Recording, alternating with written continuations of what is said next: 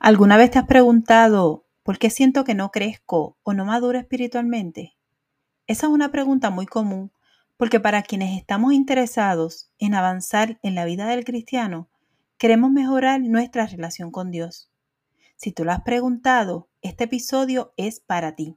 Hoy estaremos hablando de esa barrera que nos impide crecer o madurar en la fe. Mi nombre es Yesenia Rivera y soy la host de este podcast de buenas nuevas para todas. Que lo disfrutes.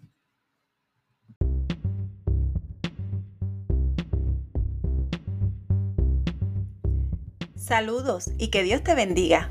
Esto es Buenas Nuevas para Todas, el espacio donde queremos bendecir tu vida ofreciendo herramientas de crecimiento espiritual y personal para que vivas la vida que Dios diseñó para ti. Así que, comencemos.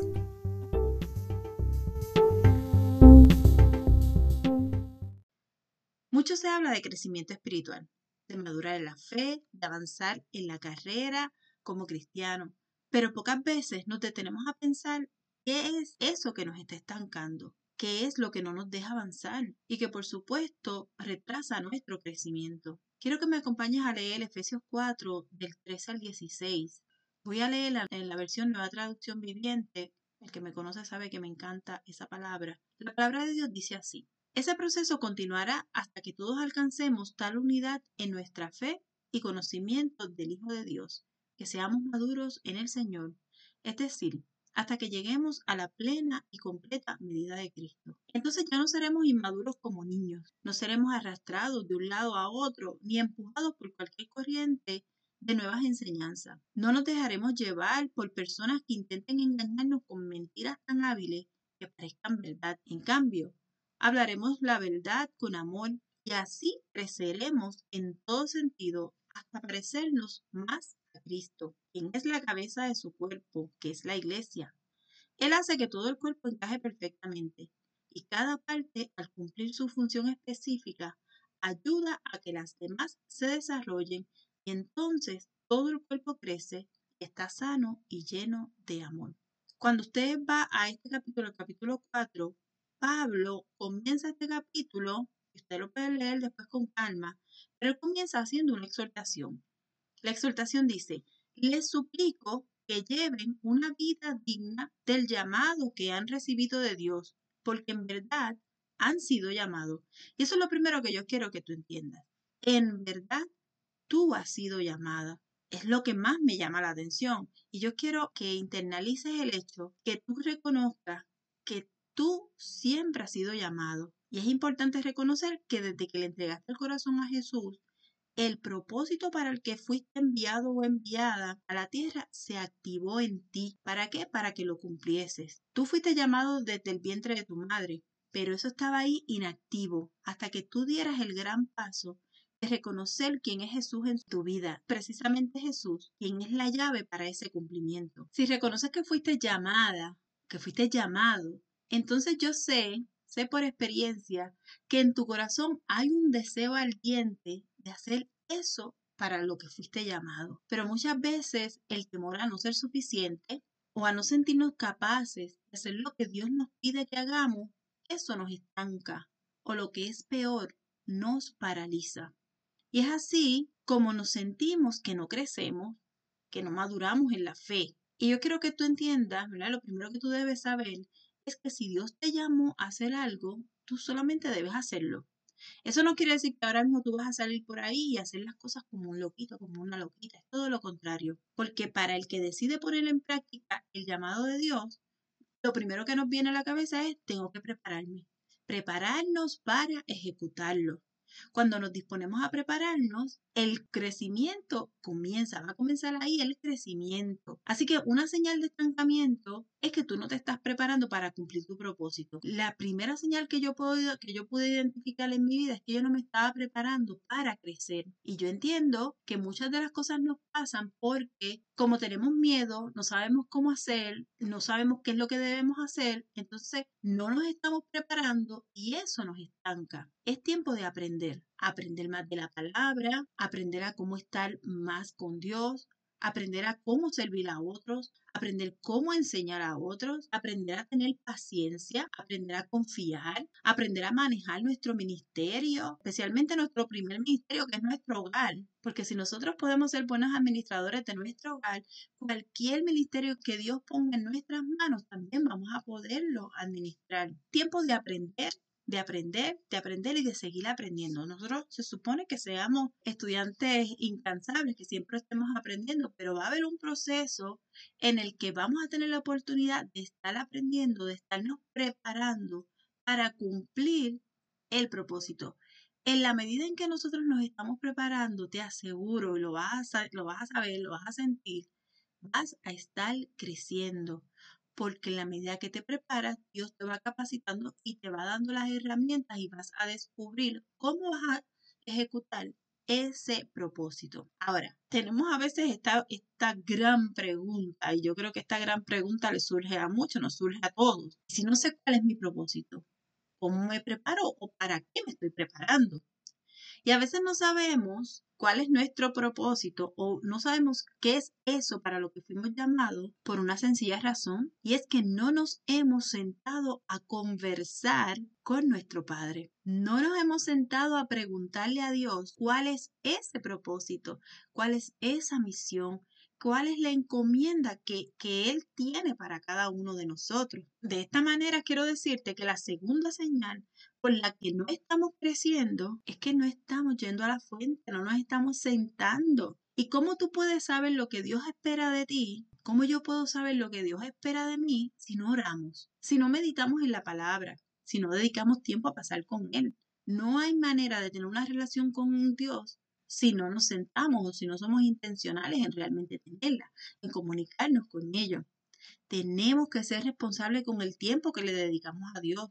Y yo no hablo de cuántos días vamos a la iglesia, hablo del tiempo de intimidad, del tiempo de estar a solas con el Señor. ¿Tú quieres saber cuál es tu propósito? Ve a tu lugar secreto, a la habitación con tu Padre. Habla con Él, pregúntale en oración. Pero entonces puede surgir esta otra pregunta. El problema es que yo no tengo tiempo para hacerlo. Entonces, ¿cómo puedo sacar tiempo si apenas el día me da? En esa trampa del tiempo caemos todos. No tengo tiempo ni para pensar, ni siquiera la hora que. Y esa es la tercera señal del estancamiento espiritual. Es no reconocer nuestras prioridades ni cómo distribuir nuestro tiempo. Así como la escucha. Por fuerte que suene, si estás dedicándole tiempo a todo y nada o lo mínimo a Dios, Dios no es lo primero en tu vida. Y eso termina en falta de crecimiento y falta de madurez espiritual tenemos que ser intencionales y cambiar el orden de nuestras prioridades. Te voy a decir algo que probablemente choque con lo que te han enseñado. El orden de Dios es de esta manera. Dios primero. Dios primero, no, no hay nada que pueda ir primero que Él. Lo segundo en tu vida tienes que ser tú. Amar a Dios sobre todas las cosas, amar a tu prójimo como a ti mismo. Quiere decir que te tienes que amar a ti para saber cómo vas a amar a tu prójimo. Luego va tu pareja. Si eres una esposa, pues tu esposo va Dios, vas tú, va tu esposo. No va Dios, tú y tus hijos después y después tu esposo. No. Y hay quienes digan, ay, pero es que hay que ser madre antes que mujer. No. El orden de Dios es que va Dios, vamos nosotros y vamos nuestra pareja, nuestro esposo, en el caso de que seamos esposa. En el caso de que seamos un esposo, pues la esposa. Luego van nuestros hijos. El que tenga hijos, pues van después de nuestra pareja. Después va nuestro hogar, cómo administramos nuestra casa. Después va la iglesia y el ministerio. Después va el trabajo y después todo lo demás. Pero entonces la mayoría de las veces nos levantamos y lo primero que pensamos es vital para el trabajo. Trabajo número uno. Ay, Dios mío, tengo que levantar los nenes. Número dos, los nenes. Ay, Dios mío, no lavé la ropa suficiente para que mi marido se la ponga. Marido tercero. ¿Y dónde está Dios? Que nuestro levantar sea en agradecimiento, en comunión con Dios. Estamos tarde ese día para las cosas. Gracias Señor porque me diste la oportunidad de levantarme. Permíteme Señor honrarte a ti con mi tiempo, de manera que yo pueda cumplir la cabalidad con todas mis responsabilidades. ¿Quién fue primero ahí? Dios porque estamos poniendo todo nuestro día y todos nuestros quehaceres primero en las manos de Dios. Entonces nosotros tenemos que empezar a cambiar la mentalidad, a ordenar nuestra mente de manera que el tiempo y nuestras prioridades estén en el orden de Dios. Si nosotros vamos otra vez a los versos que leímos, dice, este proceso continuará hasta que todos alcancen tal unidad en nuestra fe conocimiento del Hijo de Dios, que seamos maduros en el Señor, es decir, hasta que llegamos a la plena y completa medida de Cristo. La vara está bien alta porque la intención de Dios es que nosotros alcancemos la, la estatura de Cristo. Esa vara está bien alta.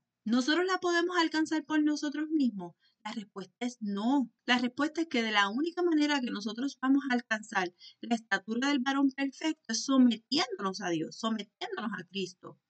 Él es el único que nos va a llevar al punto en el que Él desea, en el que Él anhela que nosotros estemos por nuestras propias fuerzas, por nuestros propios méritos, por nuestro propio sistema, eso nunca va a pasar. ¿Cuál va a ser el beneficio de madurar? Como dice la misma palabra, ya no vamos a ser inmaduros como niños y no vamos a ser arrastrados de un lado al otro con eh, corrientes, con enseñanzas por ahí y no nos vamos a dejar llevar por personas que intenten engañarnos, sino que nosotros somos los que vamos a conocer cuál es la verdad. A veces estamos por ahí angustiados con el fatalismo últimamente de todas las cosas que están ocurriendo. Yo no digo que no están ocurriendo cosas.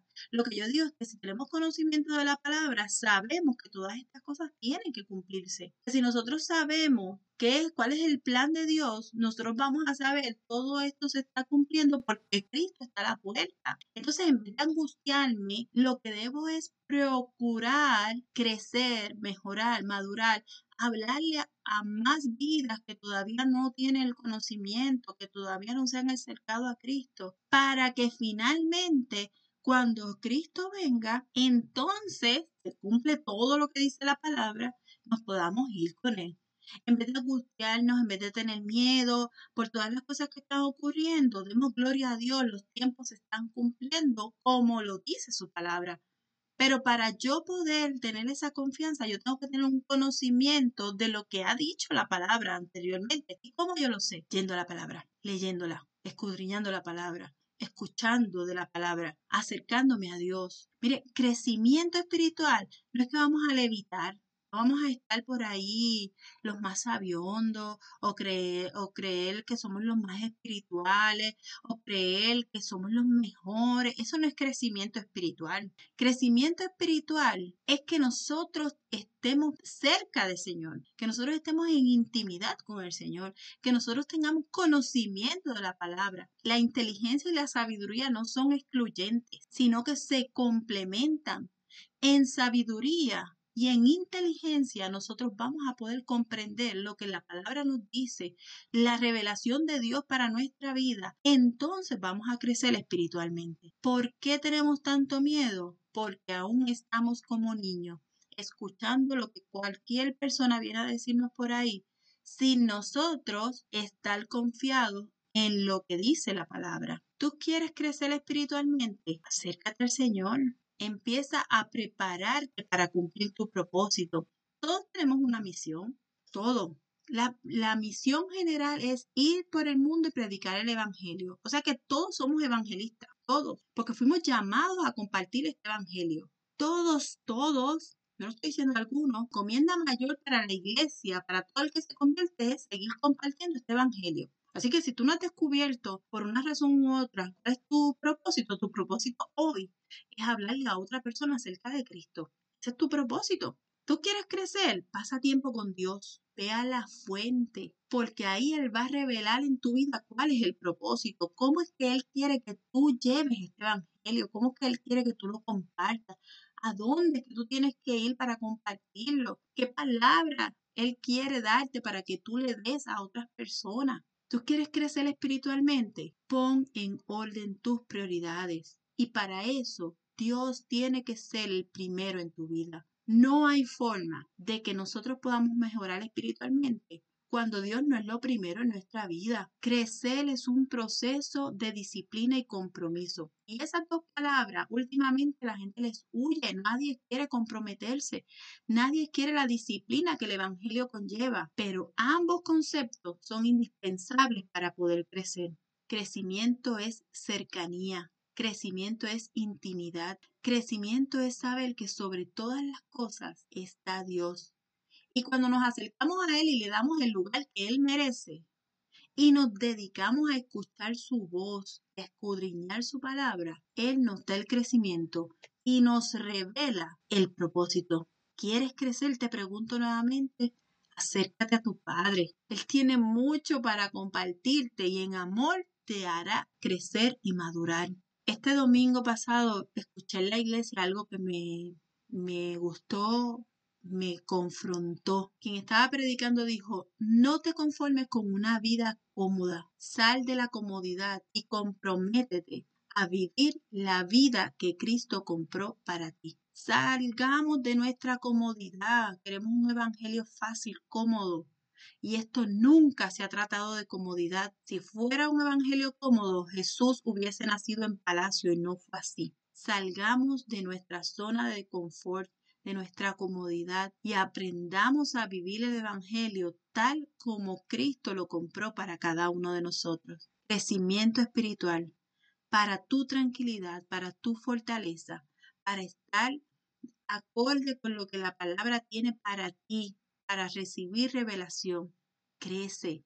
Desde el lugar donde tú estés, crece. Pero no hay otra forma de crecer si no es en cercanía, en intimidad con tu Padre. Dios te bendiga. Si este episodio ha sido de bendición para ti, por favor, compártelo. Compártelo para que otras vidas también sean bendecidas. Y me alegro, me alegro estar de vuelta aquí.